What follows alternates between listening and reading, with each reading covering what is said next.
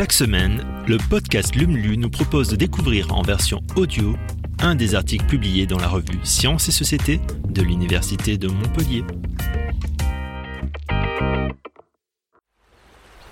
Vaste domaine d'exploration, mais aussi habitat et source de nourriture, c'est aux océans que ce 18e numéro est consacré. Alors n'hésitez plus et plongez dans l'univers de l'hume. Quand la mer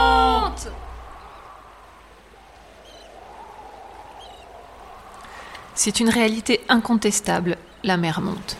À vue d'œil par endroits, ceux où la plage perd du terrain mètre après mètre et où les habitations avec vue sur mer se retrouvent parfois les pieds dans l'eau. Comment survient ce phénomène et comment mieux le gérer?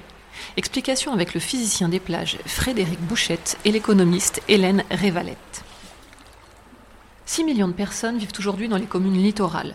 9 millions en 2040, selon les prévisions du CEREMA, le Centre d'études et d'expertise sur les risques, l'environnement, la mobilité et l'aménagement.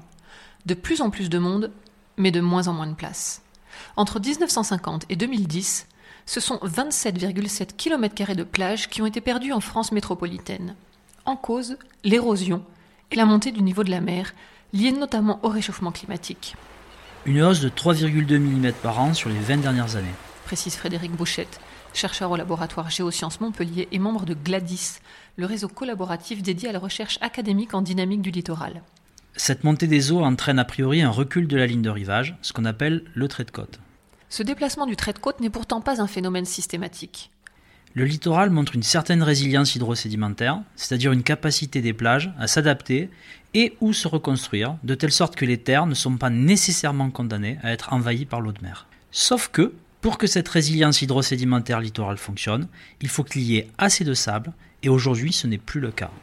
En cause, principalement les aménagements littoraux, digues, ports, épis, qui bloquent les mouvements naturels du sable, et très accessoirement les barrages qui le retiennent en rivière mais aussi les prélèvements sédimentaires massifs non régulés. Ce sont des tonnes de sable qui sont prises dans la mer pour être utilisées dans le bâtiment, les transports, les infrastructures routières.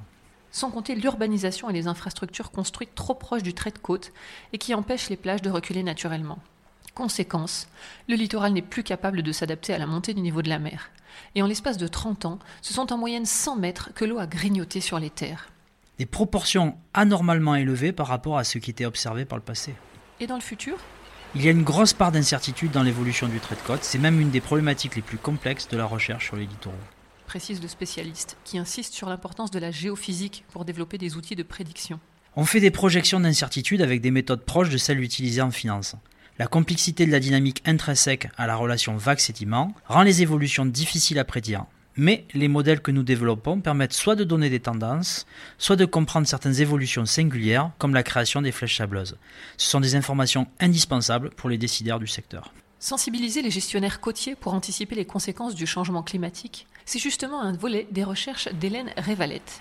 La mise en œuvre des politiques d'adaptation à la montée du niveau de la mer implique d'évaluer les différentiels de dommages avec et sans adaptation. Explique la chercheuse du Centre d'économie de l'environnement de Montpellier, le CEM. Avec l'économiste Cécile Erivo du BRGM, le Bureau de recherche géologique et minière, elle a ainsi évalué, à l'échelle de la région Occitanie, les dommages et bénéfices à l'horizon 2100 pour une augmentation de 1 mètre du niveau de la mer. Sans adaptation? 77 000 habitants, 34 000 logements, 4 600 entreprises affectées, 11 500 hectares agricoles et 570 hectares de plages et dunes perdues mais aussi 4 aquifères potentiellement concernés par la salinisation, soit 7,5 millions de mètres cubes par an d'eau potable impactée. Alors que faire pour éviter d'en arriver là? Jusqu'à présent, on a parlé de recul, de repli, de relocalisation. Mais l'idée aujourd'hui, c'est d'aller vers la recomposition spatiale. Explique l'économiste, qui voit là un véritable changement de paradigme impliquant d'apprendre à vivre avec le risque. Pourtant, nos enquêtes montrent que les habitants du littoral n'en prennent pas la mesure, notamment à cause de ce qu'on appelle le biais d'optimisme, qui fait que ceux qui bénéficient des avantages de vivre près de la plage minimisent le risque. Il faut étudier les perceptions pour enseigner les élus et les aider à mieux se rendre compte de là où en est la population. Un million de personnes vivent aujourd'hui sur le littoral une population directement concernée par la recomposition spatiale qui impliquera de déplacer certains quartiers, mais surtout de repenser les territoires en tenant compte de l'ensemble des enjeux et conséquences du changement climatique. Par exemple, concernant l'artificialisation, l'imperméabilisation, les mobilités douces, les enjeux énergétiques ou encore les îlots de chaleur. Mais relocaliser pour aller où? Il faudra mettre en œuvre une collaboration avec les communes rétro-littorales qui vont faire face à un afflux de population et vont devoir notamment redimensionner la ville, ses écoles, ses infrastructures. Ceux qui devront se déplacer vont perdre aussi leur quartier, leurs amis. C'est une situation complexe. C'est là qu'intervient la chercheuse pour proposer des solutions afin que ces politiques soient faisables du point de vue économique et social, mais aussi pour trouver le bon tempo. En termes d'acceptabilité, on préconise d'amener un changement progressif. Mais le GIEC nous dit bien que nous n'avons pas le temps. Il faut donc aider les élus à mettre en place des politiques adaptées tout en étant les plus progressives. Pour l'économiste, c'est une véritable mutation en perspective. Il va falloir repenser la ville dans sa globalité et envisager des logiques plus raisonnables et plus concertées.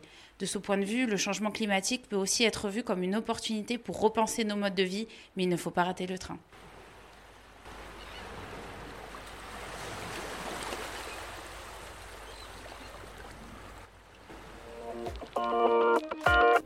Merci d'avoir écouté ce nouvel épisode de Lumlu. Si vous le souhaitez, vous pouvez nous laisser un avis sur Apple Podcast ou sur Spotify. Et vous pouvez aussi le partager autour de vous. À la semaine prochaine pour un nouvel épisode.